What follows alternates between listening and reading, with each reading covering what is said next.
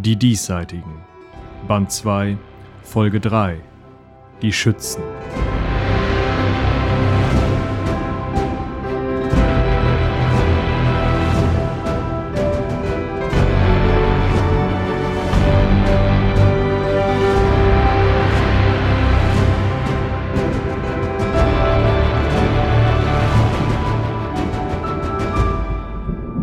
Ich stemme meine Füße gegen das Holz.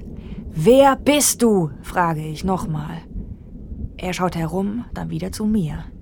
Josef, sagt er. Ja, bestimmt ist das dein Name. Wie der Schütze? So ein Zufall. Meine Brüllstimme funktioniert auch ziemlich gut. Bitte, du musst unbedingt von der Brücke runterkommen. Jetzt, sofort. Und wenn nicht? Du hast auf der Brücke nichts verloren. Ach, du denn? Was machst du hier nachts? Er stellt die Laterne ab, fährt sich mit beiden Händen durchs Haar, schaut links und rechts, setzt zum Sprechen an, aber tut's nicht. Nochmal, aber mit den Händen zu einer Geste erhoben, erstarrt er und sucht nach Worten. Na gut. Ich komme auf ihn zu, bleib aber noch auf dem Holz. Fühlt sich irgendwie doch sicherer an, obwohl ich ja eigentlich im Strom stehe. Aber immerhin nicht da, wo der mich haben will. Was ist denn? sag ich. Hab ich dich erwischt? Ich hab doch nichts Schlimmes mitbekommen. Und nachts rumspazieren ist doch nichts Verwerfliches. Er packt mein Handgelenk und springt zurück, reißt mich über zwei Meter weit mit. Wir halten uns beide nur knapp auf den Beinen, aber so kommen wir zum Stehen. Direkt aneinander. Er seine Hand an meinem linken Arm, aber in der anderen Hand habe ich noch das Messer. Was zur Hölle? Lass los! Er druckst rum. Dann gehst du zurück. Das darfst du nicht. Warum? Sag ich nicht. Ich lege das Messer auf sein Handgelenk. Also, ich kann's dir nicht sagen. Ich schneid dich. Aber du bleibst auf dem Fels. Ja, von mir aus. Wir lösen die Hände, aber bleiben genau so stehen. So nah ist es auch einfacher zu sprechen. Ich, sagt er. Ich bin gebunden. Ah ja, stell dir vor, ich bin auch schon von dem Gedanken runter, dass du mich nur anmachen willst. Er blinzelt, überrascht schaut an mir runter und wieder rauf und sagt, äh, nee. Okay.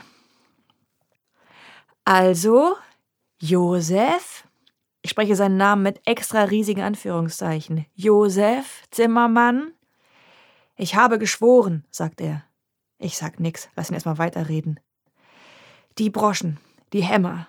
Ein paar haben den umlaufenden Ring gebrochen. Ist dir ja schon mal aufgefallen.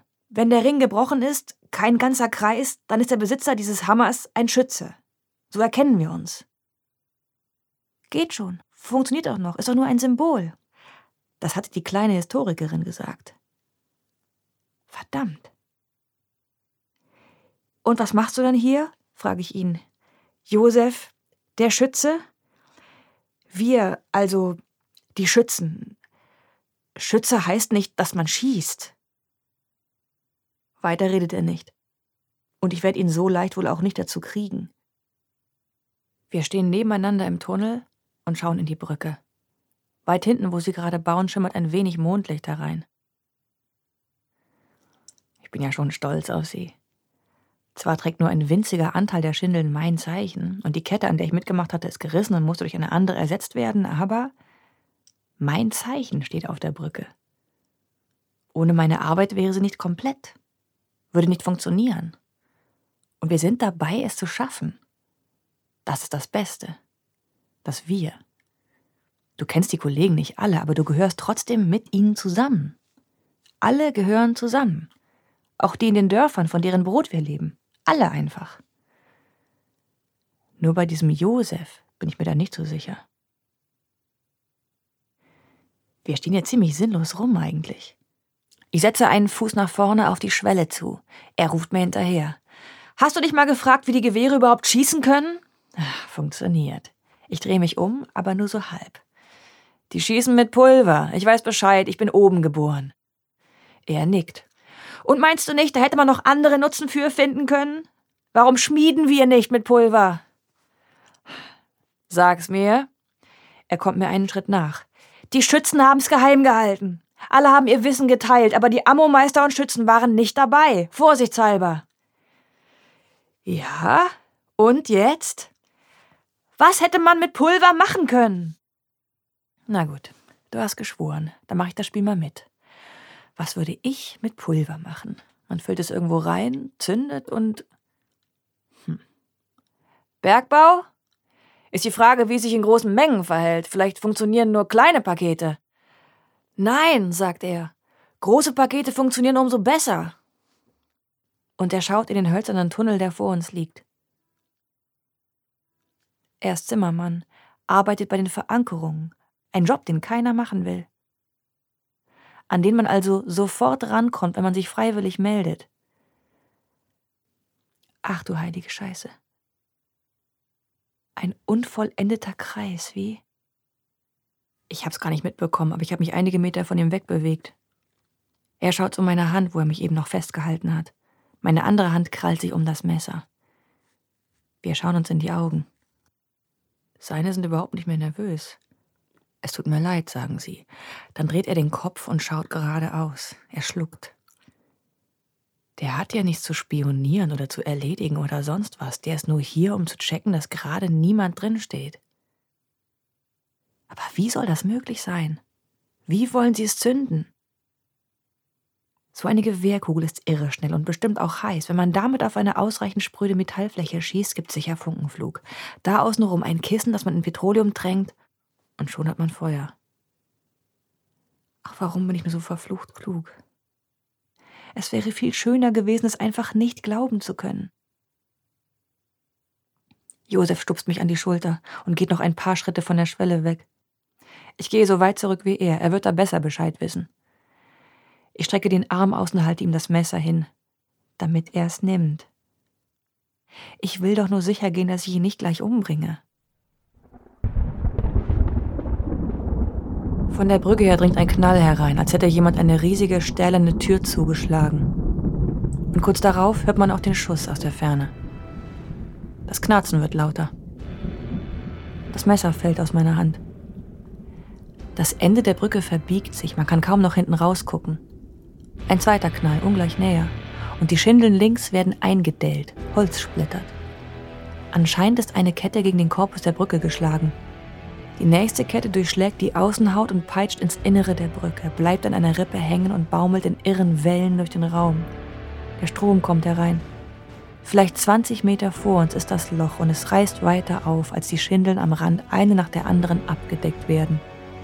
Die Brücke verbiegt sich nach unten und in die Seiten, verbiegt und verwindet sich wie eine herumleckende Zunge.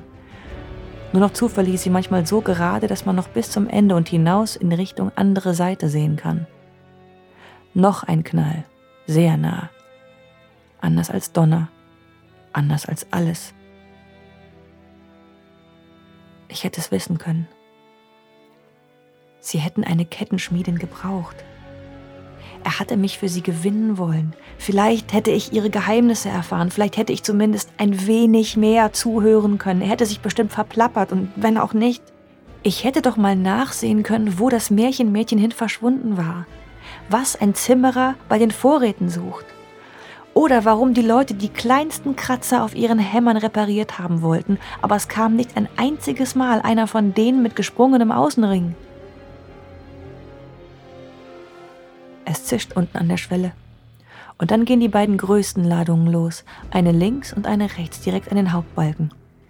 Für diese Balken hat man Bäume gefällt, die älter gewesen waren als die halbe Baumannschaft zusammengerechnet. Links und rechts an den Ecken des Tunnels entfalten sich orange Blumen. Splittriger Rauch erfüllt den Raum und wird schnell abgezogen, denn zwischen Holztunnel und Steintunnel hat sich ein Spalt gebildet, der schnell weiter aufklafft.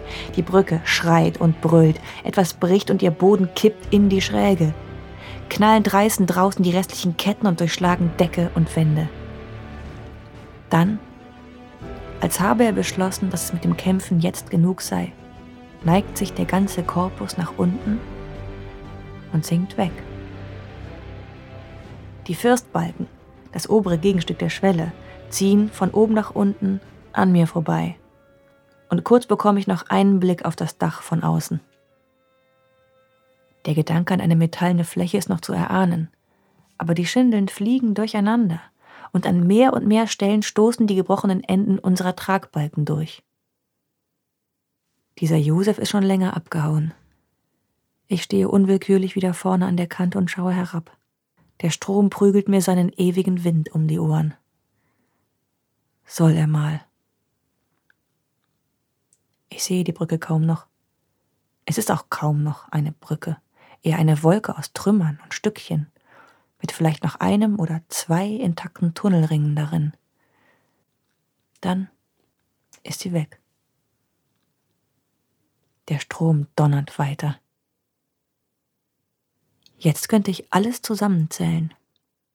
Wie sie die Ladungen installiert haben, wie sie das Pulver hergestellt und heruntergeschafft haben, wie und wo sie sich trafen, was es wann zu besprechen galt. Jetzt könnte ich mich hinstellen und sagen, ich hab's mir doch gedacht. Das werden viele. Ich hab's aber nicht. Hab ich nicht. Und jetzt ändert das auch nichts mehr. Hinter mir liegen die Kollegen in ihren Betten, abgeschirmt mit Ohrenstopfen, Filz und Gewöhnung. Vielleicht wird es bis morgen dauern, dass jemand aufwacht. Ich schaue hoch. Dahin, wo angeblich dieser Felsvorsprung sein soll, auf dem die Schützen sich auf die Lauer legen. Drei kleine Lichtpunkte sehe ich aufleuchten. Anscheinend zieht da jemand von Laternen die Abdeckungen ab. Ich laufe zurück und hole meine Lampe. Sie steht einsam da, ungerührt, und halte sie am Eingang hoch, bewege sie langsam hin und her. Der mittlere der Lichtpunkte macht die Bewegung nach, verflimmert durch die Striemen des Stroms. Ich stelle die Lampe ein Stück weit in den Tunnel hinein und mache sie aus. Es ist dunkel. Oben die drei Laternen tun für eine ganze Weile gar nichts. Dann zuckeln sie langsam zur Seite und verschwinden aus meiner Sicht, eine nach der anderen. Es gibt drei Gewehre. Dann ist der Vorsprung jetzt unbesetzt. Das heißt, ich bin alleine hier. Jetzt oder nie, was? Ich laufe zur Mitte der Schwelle und hole tief Luft. Setze die Füße auseinander. Seh noch einmal zurück. Kein Licht im Lager. Ciao, Leute. Und wenn nur ich allein es sein soll, die erfährt, ob die alten Geschichten wahr sind, soll es so sein, dann weiß immerhin ich es. Ich ziehe den Kopf ein und springe ab. Niemand schießt.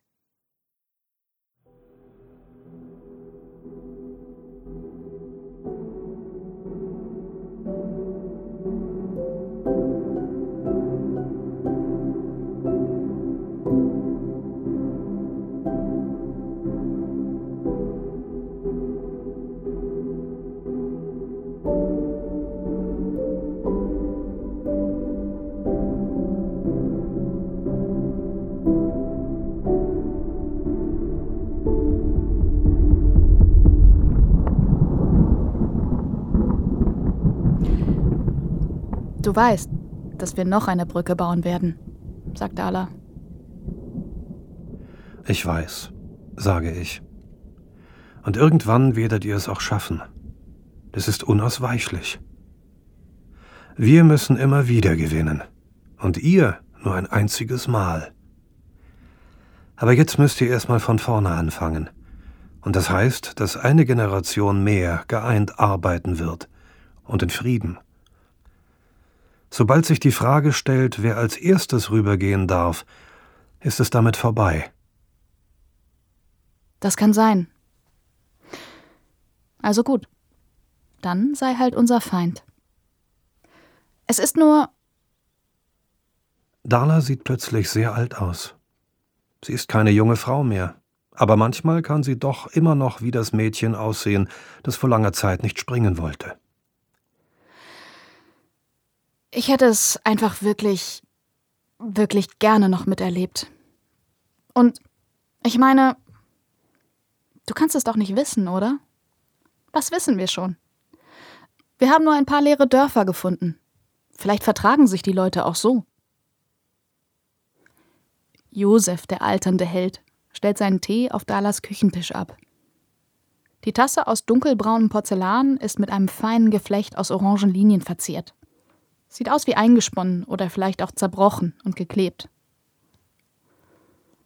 Vielleicht, sagt er. Wissen kann man's nicht. Aber das sagt er nur aus Prinzip. Dala schaut aus dem Fenster, Draußen bewerfen sich ihre Enkelkinder mit Schneebällen. Sie hätte es echt wirklich gerne noch gewusst.